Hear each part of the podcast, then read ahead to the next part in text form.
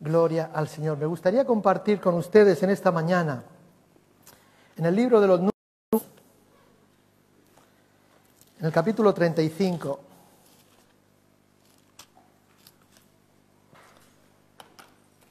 bajo el tema La iglesia como ciudad de refugio.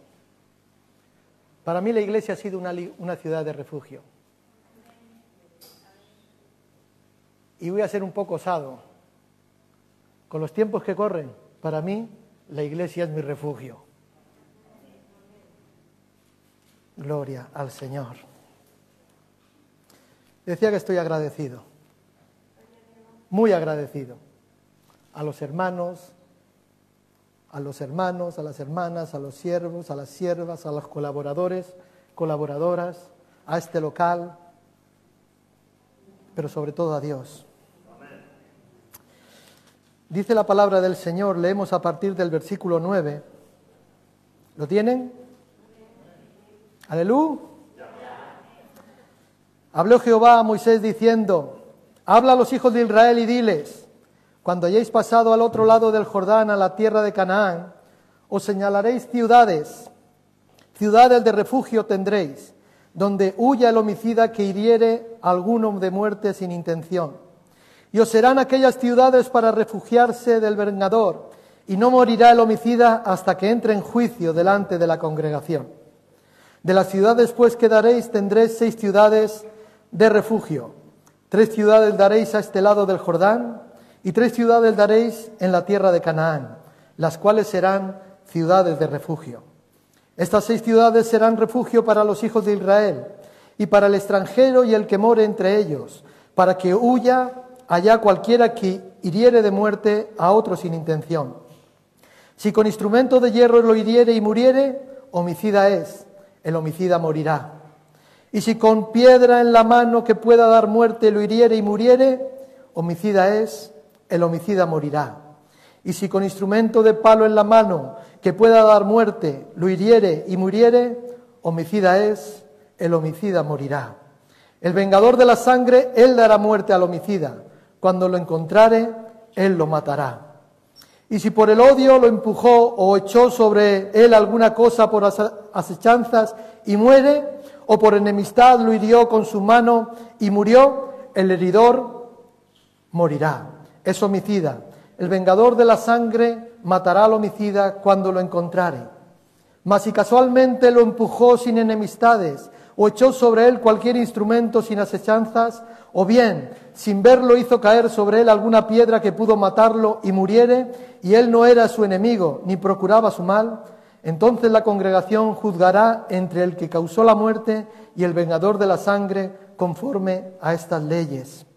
Y la congregación librará al homicida de mano del vengador de la sangre, y la congregación lo hará volver a, su ciudad de refugio, en la cual se había refugiado, y morará en ella hasta que muera el sumo sacerdote, el cual fue ungido con el aceite santo.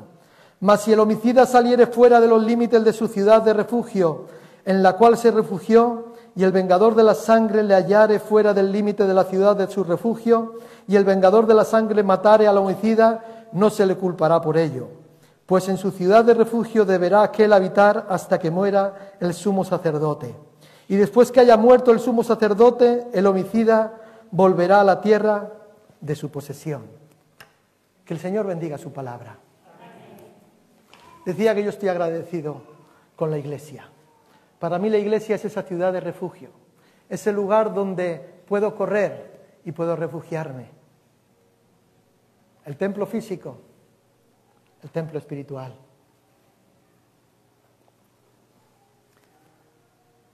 Hay una bendición en una ciudad de refugio. Hay una bendición en las ciudades de refugio. Desde hace mucho tiempo esta iglesia, ¿cuántos Alicia? ¿54 años? ¿52? 54. Gracias. ¿Sabes sumar? Aleluya. Desde hace 54 años esta iglesia, la iglesia Buen Pastor en Bilbao, ha permanecido, dando testimonio de fe a las gentes de Bilbao y a otras gentes que han llegado. Así que no podemos, por más que estar agradecidos. Y este lugar ha sido refugio para muchos, para tantos que han pasado. Algunos ya no están entre nosotros, otros iniciaron el trabajo, como dice el apóstol Pablo, unos sembraron, otros regaron y otros son los que cosechan. Por eso hoy estamos nosotros aquí, porque unos sembraron, otros regaron y nosotros estamos cosechando ahora, pero vendrán otros, porque a nosotros también nos toca sembrar y nos toca regar. Diversos momentos, diversas etapas han sido capturados en este lugar. Gloria al Señor. Desde la dedicación de niños, presentamos a los niños al Señor. Gloria a Dios desde reconocimientos, desde certificaciones, desde investiduras, bautizos, agradecimientos, etcétera, etcétera, bodas, como no puede ser de otra manera, hermanos que quieren unirse en santo matrimonio. También hemos visto, hemos tenido tiempos difíciles, tiempos tristes, en los cuales hemos visto desfilar a hermanos queridos partiendo hacia la ciudad celestial, marchando con el Señor. Hay quienes, quienes han derramado lágrimas en este lugar, tocados por la palabra de Dios, inquietados eh, por medio de la palabra de Dios, pero también hay gente que en este lugar ha resistido al Espíritu Santo de Dios. Ha habido un poco de todo y sigue habiendo un poco de todo. Diversos motivos, motivos nos han acompañado, acompañado hasta ahora. Pero a pesar de todo, como dijo el profeta Samuel en cierta ocasión, hasta aquí nos ayudó el Señor. Hasta aquí nos ayudó Jehová. Amén. Gloria al Señor. Tenemos que expresar nuestro agradecimiento por la casa de Dios. ¿Cuántos están agradecidos por la casa de Dios? Uno, dos, tres, cuatro. Levanta, levanta la mano. Cinco, seis, siete, ocho. Bueno, los demás están mintiendo. Gloria al Señor. Tenemos que razones para expresar nuestro agradecimiento por esta casa y creo firmemente que si hay alguien que está interesado, que si hay alguien que mira con buenos ojos la bendición de esta casa, no eres tú ni soy yo, ese es Dios. Amén. Gloria a Dios. Así que los ojos de Dios están puestos en este lugar y que Dios se agrade de nosotros. Gloria al Señor. Aleluya. Yo muchas veces cuando pienso en la iglesia, cuando pienso en la casa de Dios, hay una simbología muy bonita en, el texto bíblico acerca de la casa. Una y otra vez vemos a los apóstoles con Jesús que regresaban a la casa. Vemos la iglesia del primer tiempo que se reunían en las casas, etcétera, etcétera. Cuando pienso en la iglesia, hay metáforas en el Nuevo Testamento ¿no? que nos recuerdan a la casa de Dios, un cuerpo, ¿sí? una novia, un ejército, un pueblo, una comunidad, una viña, etcétera, etcétera. Hay metáforas que, y, bueno, a mí vienen a mi mente y me recuerdan acerca de ellos. Sin embargo, en el Antiguo Testamento habla del santuario, del santuario, como un lugar donde se manifestaba la presencia de Dios. Un lugar donde la presencia de Dios reposaba, donde cuando Dios tenía algo que decir a los hombres, los hombres acudían allí y Dios se revelaba donde la presencia de Dios bajaba y tocaba a los siervos de Dios y tocaba a la congregación por medio de profecía, por medio de mensajes, etcétera, etcétera. Es en el santuario de Dios donde Dios se mueve. Y en esta mañana quiero hablar de la iglesia como ciudad de refugio. Como ciudad, como dice el texto, el salmista, Torre fuerte es el nombre del Señor. A Él correrá el justo y será levantado. ¿Mm? Por lo tanto, quiero hablar de la iglesia como una ciudad de refugio. Solo se habla de la ciudad de refugio en cuatro libros de la Biblia, ¿eh? concretamente en el Antiguo Testamento. Y de ahí quiero sacar tres, tres lecciones o tres enseñanzas con la ayuda del Señor de una ciudad de refugio. Y lo primero es que las ciudades de refugio son una necesidad para el pecador. Las ciudades de refugio son una necesidad para el pecador. Dice en Números capítulo 35, donde hemos leído el versículo 11, escojan ciudades de refugio a donde puedan huir quien inadvertidamente mate a alguien. O sea, era una provisión para aquellos que accidentalmente podían quitarle la vida a otra persona. ¿Sí? O sea, que no habían matado a alguien, pero había sido, o sea, eh, accidentalmente, no había motivo, no había causa, había sido eh, inadvertidamente. Ahora, era una provisión para aquellos que mataban a alguien accidentalmente y la ley, la ley que regía en aquel tiempo al pueblo de Israel, conocida como la ley del talión, ojo por ojo, diente por diente. Te lo voy a decir en griego, el que la hace la paga. ¿Sí? O sea que si tú le quitábamos la vida a Vilma, no, ¿verdad? Su niña tenía el derecho de venir a quitar la vida a aquel que había quitado la vida. Eso es lo que dice la palabra de Dios. Pero Dios en su sabiduría dice, vamos a hacer ciudades de refugio, porque a veces los hombres, yo sé que Dios es justo, pero los hombres a veces no somos tan justos. A veces se pueden dar casos, situaciones en las cuales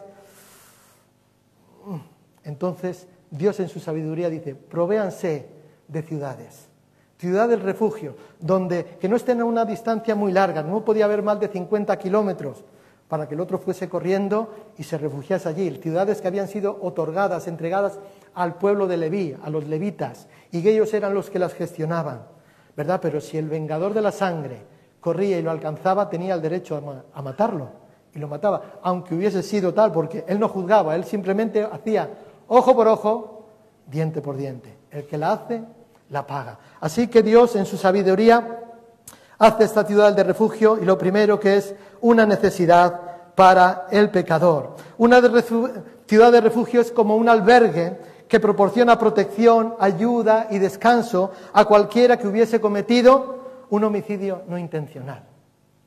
¿Cuántos homicidas hay aquí?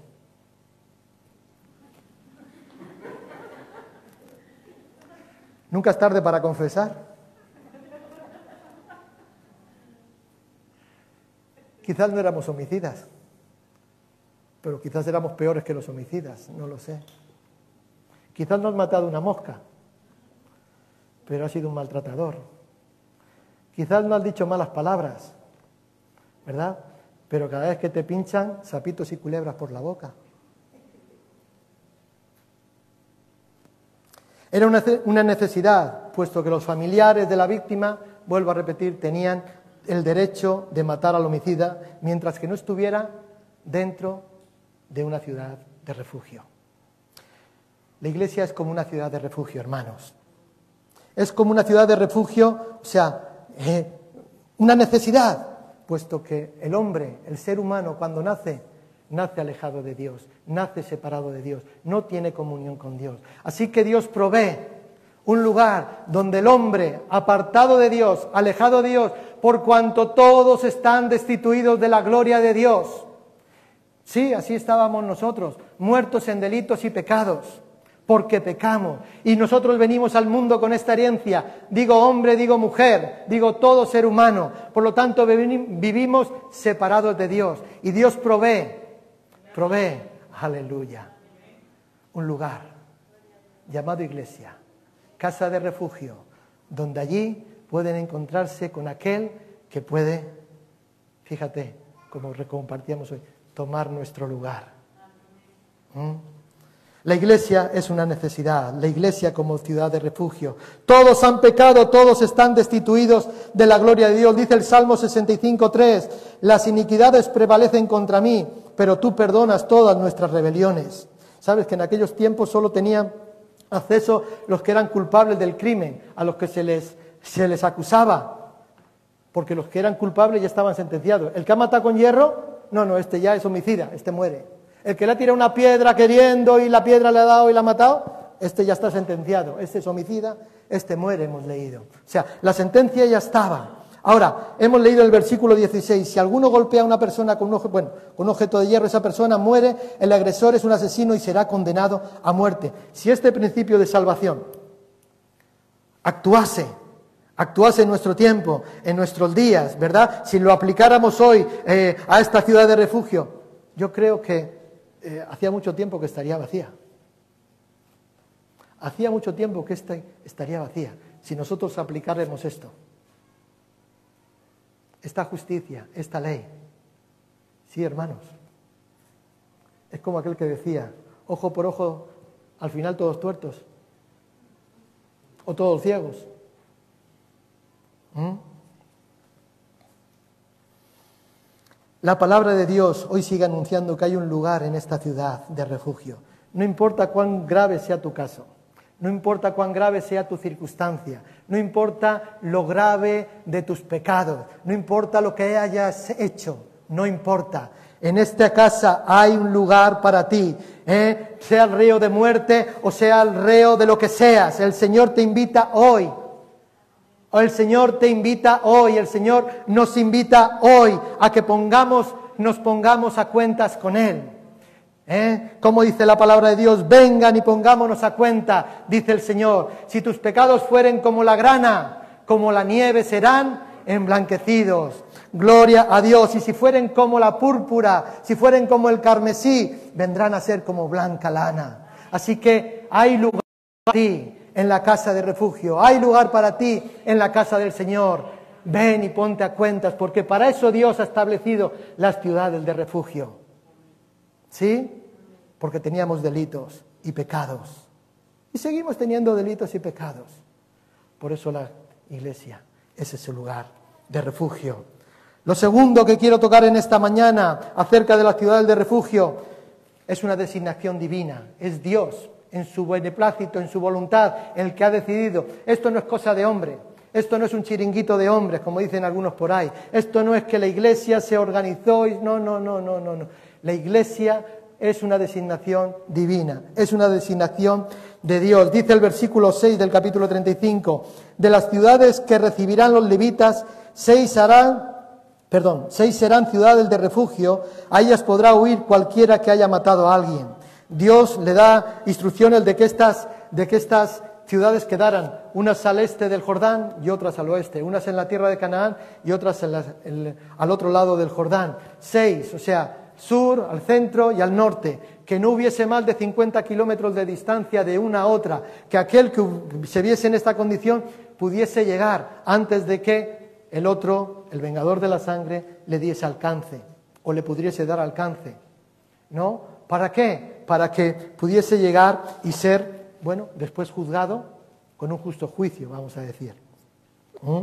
Estas ciudades eran ciudades accesibles, no eran ciudades que estaban limitadas a según qué grupo, a según a qué casta, según a qué no, no, eran ciudades accesibles, algunas incluso se ubicaban en los montes para que todo, o sea, para que tuviesen buena, buena vista, buena, eh, se viesen de, lejos, digamos, ¿no? Dice el Deuteronomio capítulo 19, versículo 3, construirás caminos para que cualquiera que haya cometido un homicidio, homicidio puede ir a refugiarse a ellas. O sea, tenían que estar bien comunicadas. O sea, tenían que tener caminos, no caminos del campo tal cual, no, no, caminos que dirigiesen hacia esa ciudad. Todo esto es la voluntad de Dios, todo esto es el deseo de Dios. Todo eso es la, porque Dios conoce. No sé por qué me estoy acordando del rey David. Me viene ahora a la mente, el rey David, ya en sus últimos años de vida, cuando, eh, bueno, estaba todo, le venía bien, había tenido tantos éxitos, tantas victorias, y se sentó y pensó, bueno, voy a ver cómo están mis ejércitos, vamos a ver con qué fuerza contamos, vamos a ver cuántos son los que pelean a nuestro favor. Y no se le ocurre otra mejor cosa que hacer un censo, que no es malo en sí mismo, no es malo, ¿no? Censar. ¿Cuántos estamos aquí hoy, Ligia? Podríamos decir, 98, 116, pero aquí dentro no. Vale, no me más asustado. Aleluya. Tenemos limitación aquí por el resto. Gloria al Señor. Y a David no se le ocurre otra cosa mejor que hacer un censo para ver con qué fuerza contaban. Bueno, ¿y qué pasó? Ustedes recuerdan los que leen Biblia, ¿qué ocurrió?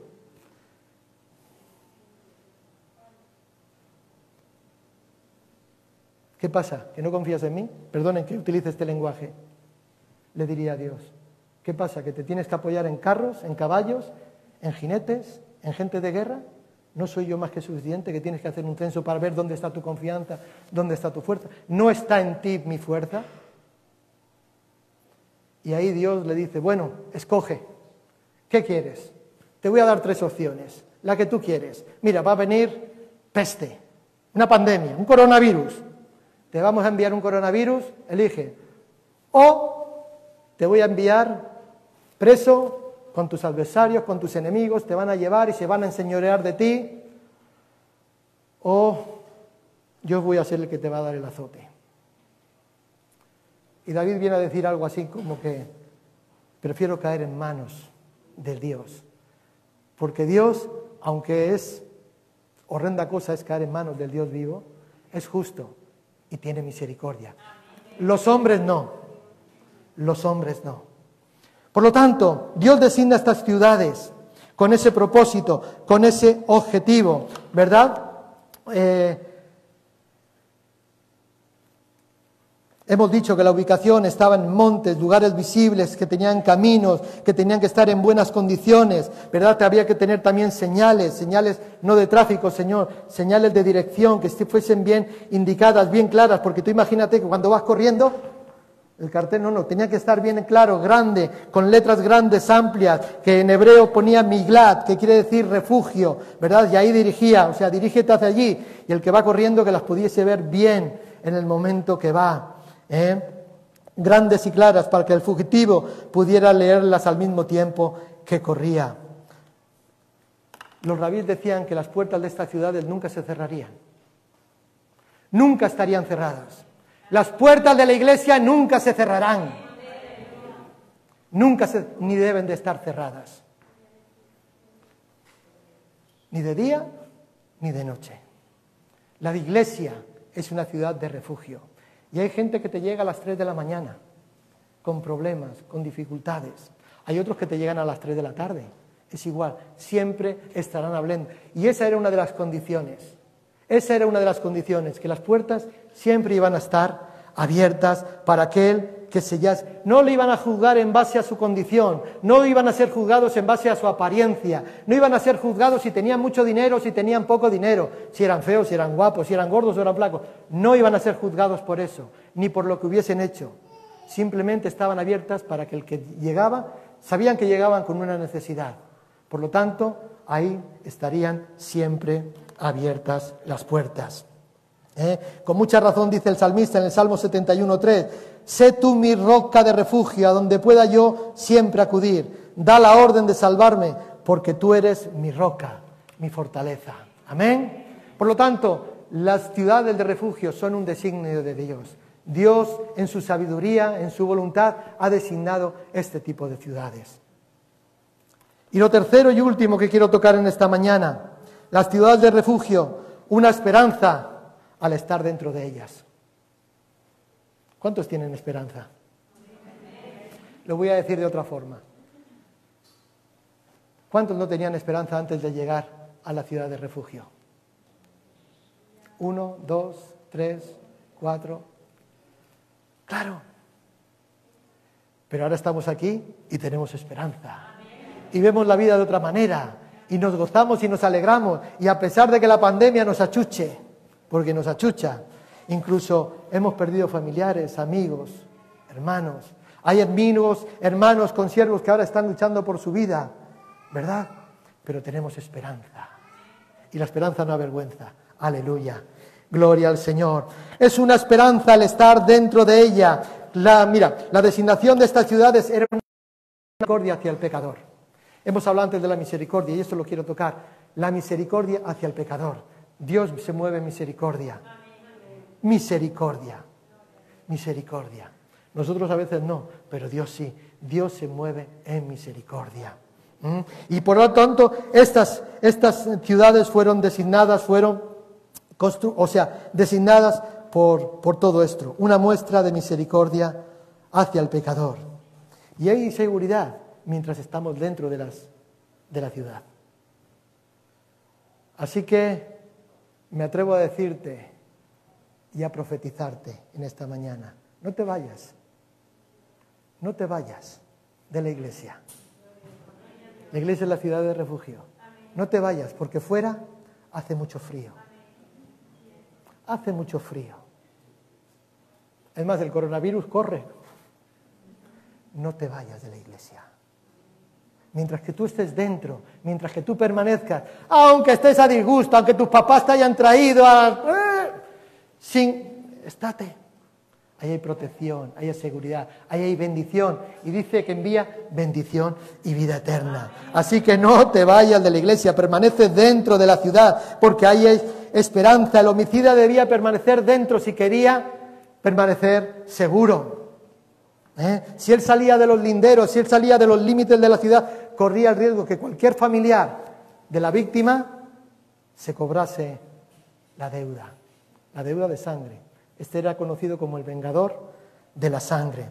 De manera que el salmista dice en el versículo, en el Salmo 27, porque Él me esconderá en su tabernáculo en el día del mal, me ocultará en lo reservado de su morada, sobre una roca me pondrá en alto. Amén. Y es interesante que cada una de estas seis ciudades refugios, eh, que sus nombres en hebreo tienen un significado curioso. Y también me gustaría tocarlo en esta, en esta mañana. Y nos hablan estos, estos nombres de estas ciudades eh, de, de varios aspectos de lo que Cristo hace a favor del pecador, a favor nuestro. Aleluya. Y la primera ciudad es la ciudad de Cedes. No sé si está por ahí, mira, ahí está. Cedes, Cedes, Cedes, no sé cómo se pronuncia, que significa justicia, refugio, santuario y santificado. Esa viene a ser la traducción. Esto es exactamente lo que Cristo hizo para nosotros, para los cristianos. Él es nuestra justicia, Él es nuestro refugio, Él es nuestro santuario, Él nos ha santificado. Amén. Esto es exactamente lo que Cristo hace para nosotros. El Señor es nuestra justicia, nuestro refugio, nuestra, nuestra santificación. Dice en 1 de los Corintios capítulo 1 versículo 30 y 31, mas por Él estáis vosotros en Cristo Jesús, el cual nos ha sido hecho por Dios sabiduría justificación, santificación y redención, para que como está Cristo escrito, el que se gloría, gloríese en el Señor. Amén. Gloria al Señor. Por lo tanto, esto es exactamente lo que hizo Cristo.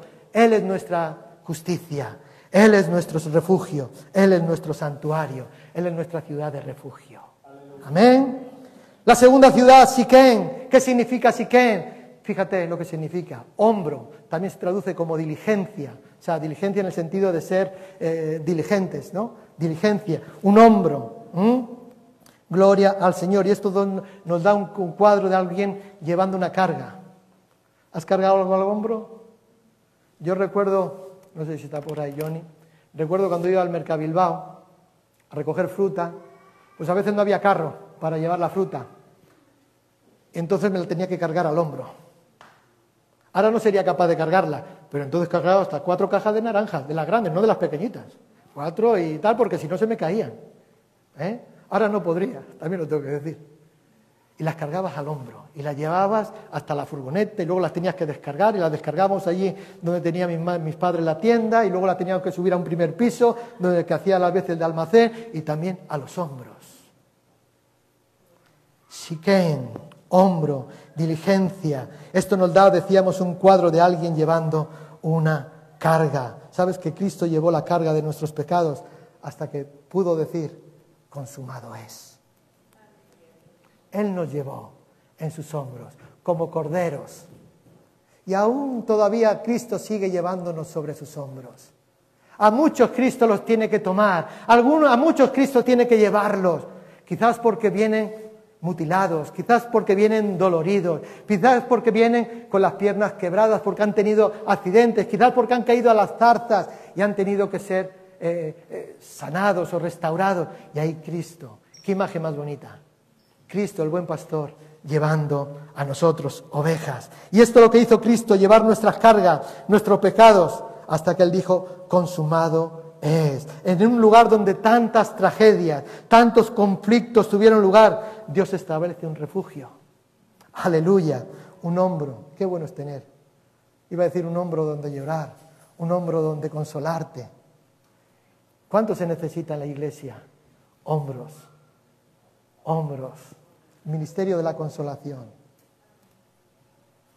Una espalda donde, o sea, donde pedir ayuda de parte de Dios, para que el que se encuentra cansado y lleno de problemas pueda hallar ese descanso, ese consuelo. Y a mí me consta que en la iglesia Buen Pastor hay hombros y hay espaldas que proveen consuelo a aquellos que vienen apaleados, maltratados de la vida. Así que ofrece tu hombro, Aleluya. Gloria al Señor. La tercera ciudad, rápidamente, Kiriat Arba. Bueno, que también es Hebrón. Es más fácil pronunciar Hebrón que decir Kiriat Arba. ¿Qué quiere decir? Fíjate, comunión. Nuestra comunión con el Padre estaba rota. La comunión con Dios estaba rota, pero Cristo ha hecho posible. ¿Y dónde venimos a tener comunión con Dios? Como nos compartía nuestro hermano Dani esta mañana. A la iglesia, a la casa de Dios. Aleluya. Cristo es nuestra comunión. En Cristo tenemos la comunión que, con Dios que Adán perdió en el Edén. Dice en primera de Juan capítulo 1, versículo 3, lo que hemos visto y oído, eso os anunciamos, para que también vosotros tengáis comunión con nosotros. Y nuestra comunión verdadera es con el Padre y con su Hijo Jesucristo. Amén. Así que hay una ciudad de refugio. La ciudad de refugio habla de comunión. Comunión, tener todas las cosas en común. Si hay algo que me une a ti, Alicia, perdóname, hoy te toca a ti, es la comunión que tienes con el Padre, la comunión que yo tengo con el Padre, y ese es el vínculo que nos une. Es por Él que hoy estamos aquí y podemos tener cosas en común, con lo mismo que con el resto de vosotros. Es por Dios que estamos aquí. Él ha provisto esa, esa comunión. Aleluya. La tercera, la cuarta ciudad, Ramot, Ramot de Galaad, significa alturas o exaltación. Alturas. ¿eh? Dice en Filipenses capítulo 2, versículo 9, Dios el Padre saltó a Cristo Jesús a su propio trono y le dio un nombre que es sobre todos los nombres, por el cual Dios también le saltó hasta lo sumo y le ha dado un nombre que es sobre todo nombre, para que en el nombre de Jesús se doble toda la rodilla de los que están en los cielos, en la tierra y debajo de la tierra, y toda lengua confiese que Jesucristo es el Señor para gloria de Dios el Padre. Amén. Sabes que cuando nuestro nivel espiritual baja, cuando nuestro nivel espiritual tiende hacia abajo, ¿verdad? Y nos sentimos lejos de Dios, Ramot, esta ciudad, Ramot nos eleva a un nuevo nivel donde estamos con Cristo.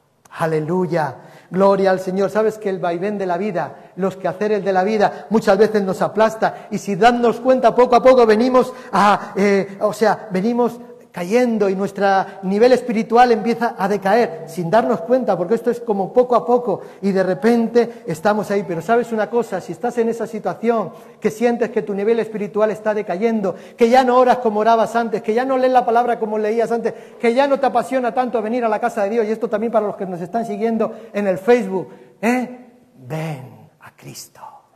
Ven a Cristo, ven a Ramón de Galad, ven y ahí vas a ser exaltado y ahí vas a ser levantado una vez más, cualquiera que sea tu situación, si acudimos a Cristo podemos ser levantados una vez más. ¿Mm? Dice el profeta Bacú, cuando me siento decaído, Él me da pies como de cierva y en las alturas me hace andar. Amén. Gloria al Señor. Aleluya. Nuestra ciudad de refugio, el Salvador. Él es el exaltado. Él es, y no hay, otro, el que se sienta sobre el trono de mi vida, el que se sienta en el trono de las alturas, o como dice la palabra de Dios, el que está sentado a la derecha del Padre. Amén. Jesucristo de Nazaret es su nombre. Gloria al Señor. Y la sexta, sexta ciudad y última de las que hemos compartido es la ciudad de Golán. Estaba en Golán, los altos de Golán, en la frontera con Siria, que ahí se han librado en los últimos 70 años combates y hay tensión entre Israel y el pueblo de Siria, ¿verdad? Saben el conflicto bélico que ahí se, ha generado tantas veces por conquistar esa, esa parte, esa zona, esa región, esa zona montañosa de los altos del Golán. Pero el Golán es una palabra que quiere decir gozo, aleluya, y regocijo. El gozo del Señor es nuestra fuerza. El gozo del Señor es nuestra fuerza. Poco gozo veo yo aquí hoy. Aleluya. Alégrate. El gozo del Señor es nuestra fortaleza. Es nuestra fortaleza. Ríete. Aunque tenga la máscara, ríete. Alégrate en el Señor. Él es nuestro refugio. ¿Sabes? Golán esta ciudad de refugio es una ciudad de refugio para los que están afligidos. ¡Ay, aleluya! ¡Ay! ¿Estás afligido? Ven y gózate en el Señor. Si como esclavos de Cristo no acudimos a esta ciudad de refugio, llamada Golán, como hemos dicho, nos tornaremos, nos volveremos muchos en amargados, en sosos, aleluya, en negativos, sin una sonrisa.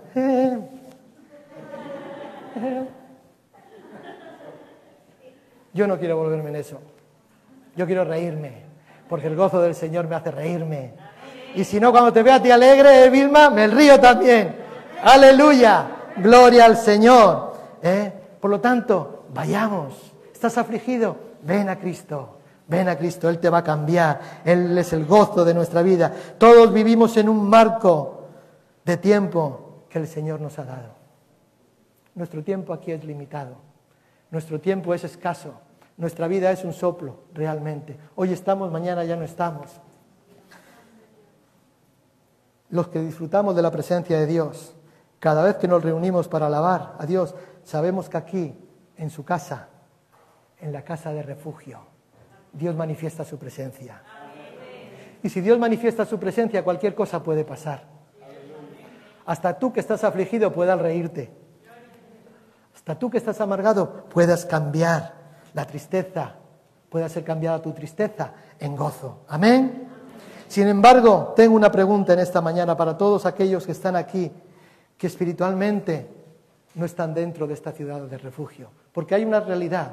Podemos estar aquí hoy, sentados, escuchando, participando de la liturgia, de nuestro culto, de nuestra reunión, de la Santa Cena. Pero quizás, aunque estamos físicamente, espiritualmente, estamos fuera de los límites de lo que es la iglesia.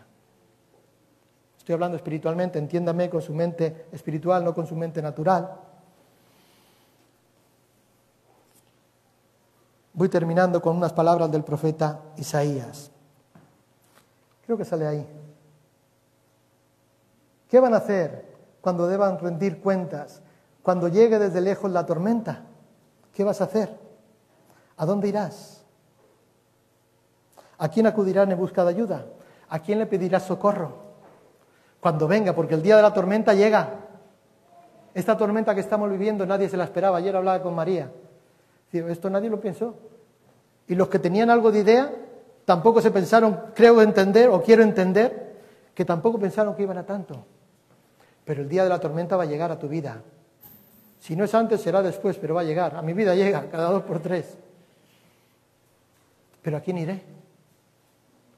¿A dónde correré en busca de refugio? en busca de un justo juicio, en busca de misericordia de Dios. ¿A dónde irás? ¿Qué van a hacer cuando deban de rendir cuentas? Cuando llegue desde lejos la tormenta, ¿a quién acudirán en busca de ayuda? Medita en esta mañana, iglesia, en esto. La iglesia es un lugar seguro. La iglesia es un lugar que provee protección y es una bendición que Dios nos ha permitido al dejar a través de tiempo ciudades de refugio. Porque vuelvo a repetir, esto es cosa de Dios, esto no es cosa de hombre, ni de organización, ni de denominación, no. Porque estamos nosotros aquí, pero hay, hay otros lugares. Ahí están los hermanos de Astrabudúa, ahí están los hermanos de Munguía y en otros lugares como ciudades de refugio donde pueden correr aquellos que tienen problemas, aquellos que tienen necesidades, en busca de socorro, en busca de misericordia, en busca de justicia. Todos hemos sido bendecidos por estos lugares. Yo he sido bendecido por la iglesia. Yo aquí llegué como un abortivo, lo tengo que decir, hace ya casi 20 años. Llegué como un abortivo, después salimos de aquí, enviados desde aquí a otros lugares, levantamos otra congregación y ahora el Señor nos trae de vuelta. Pero yo estoy agradecido por esta casa, muy agradecido por la casa de Dios. ¿Mm? Todos hemos sido bendecidos por estos lugares santos, donde la presencia de Dios se manifiesta cada vez que venimos, que sus puertas se abren y que cada uno toma su lugar. ¿Mm? Qué bueno que cada uno tome su lugar en la casa. Gloria al Señor. Como ayer las ciudades de refugio siguen siendo hoy una necesidad para nosotros. Hoy a través de los templos, de las iglesias, de las congregaciones, de los edificios donde nos congregamos, siguen siendo designados por Dios para encontrarse con nosotros. Para que Dios se revele, para que Dios nos muestre. Yo siempre te voy a animar y te voy a recomendar. Algunos incluso hasta les exijo que vengan a la iglesia, que no pierdan las reuniones. Esto ya es para los líderes, para los responsables, toda esa gente. Porque yo sé que si en algún lugar puede, yo sé que Dios puede hacer cualquier cosa en cualquier lugar. En tu cocina, en tu trabajo, cuando conduces, cuando caminas, cuando sacas al perrito, cuando vas a la cama, cuando estás comiendo, donde quiera que sea Dios puede hacer cualquier cosa. Pero si hay un lugar donde Dios puede hacer algo, es aquí, en la casa de Dios. Y Dios ha designado este lugar. Así que las puertas tienen que estar abiertas siempre. Sabes que mientras que estemos aquí, hay esperanza. Mientras que estemos aquí, hay esperanza. Y en estos tiempos en los cuales la esperanza empieza a escasear, la esperanza empieza a escasear. La esperanza de estar con Él, ¿sabes? Por la eternidad. Es una realidad cada día para muchos de los que aquí estamos hoy. Amén. Por lo tanto, en el marco de esta gratitud de iglesia, esta iglesia que pueda seguir como hasta ahora, desde donde viene hasta este tiempo, comprometida con la misión de mantener las puertas abiertas, los caminos despejados para todos aquellos que puedan llegar, anunciando con carteles bien grandes, iglesia, buen pastor, aleluya, que se vea bien, un buen logo, un buen logo. Gloria a Dios, que anuncie, que dirija, que marque una dirección, que esté visiblemente, ¿eh? que aquí hay un lugar de refugio donde Dios perdona, donde Dios salva, donde Dios da esperanza a todo aquel que viene necesitado. Yo no sé si esa es tu condición. Vamos a ponernos en pie en esta mañana. Yo no sé si esa es tu condición. Aleluya. No sé si alguien puede ayudar aquí con las, las teclas. Luisa. Bueno, el que sea, es igual. Ahí está. Yo no sé cuál es tu condición. Yo no sé con qué necesidad has venido hoy. Has llegado hasta aquí. Quizás por casualidad, quizás de rebote, quizás pasabas por aquí, quizás venías buscando algo. Porque hay una necesidad. No sé cuál es. Pero hoy es día de salvación. Hoy es día de salvación. He aquí, dice el Señor, el día de salvación. ¿Sí? Repito, no sé cuál es la intención, la motivación, lo que te ha traído hasta aquí en esta mañana. Pero aquí hay refugio, aquí hay sanidad, aquí hay libertad, aquí hay presencia de Dios para ti. Dios quiere perdonar tus pecados, Dios quiere limpiarte, Dios quiere transformarte en una nueva persona, en una nueva criatura. Él quiere hacer algo nuevo hoy en ti. ¿Le dejarás? ¿Le dejarás? Yo no sé si aquí hay alguien en esta mañana que no haya entregado su vida al Señor, que no le haya dicho en, este, en su vida, Señor, te acepto como mi Señor y mi Salvador. Y ha venido hoy y la palabra ha tocado su mente y su corazón y quiere hacerlo. Yo te invito en esta mañana, desde ahí donde estás, que me hagas una señal con tu brazo, en señal de que quieres aceptar a Cristo como tu Señor y Salvador. Vamos a estar orando por ti. En el nombre de Jesús.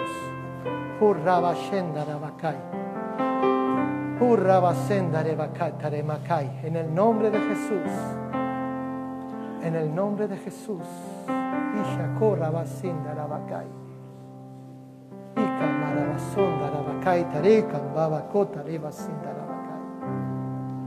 El Señor está aquí. Iglesia, Esta es la ciudad de refugio que yo he resignado para ti, dice el Señor. Esta es ciudad de refugio donde yo me revelaré a ti, dice el Señor. Esta es ciudad de refugio donde yo me encontraré contigo y tú te encontrarás conmigo. Porque he designado esta iglesia, Iglesia Buen Pastor de Bilbao, como ciudad de refugio para muchos. Oh,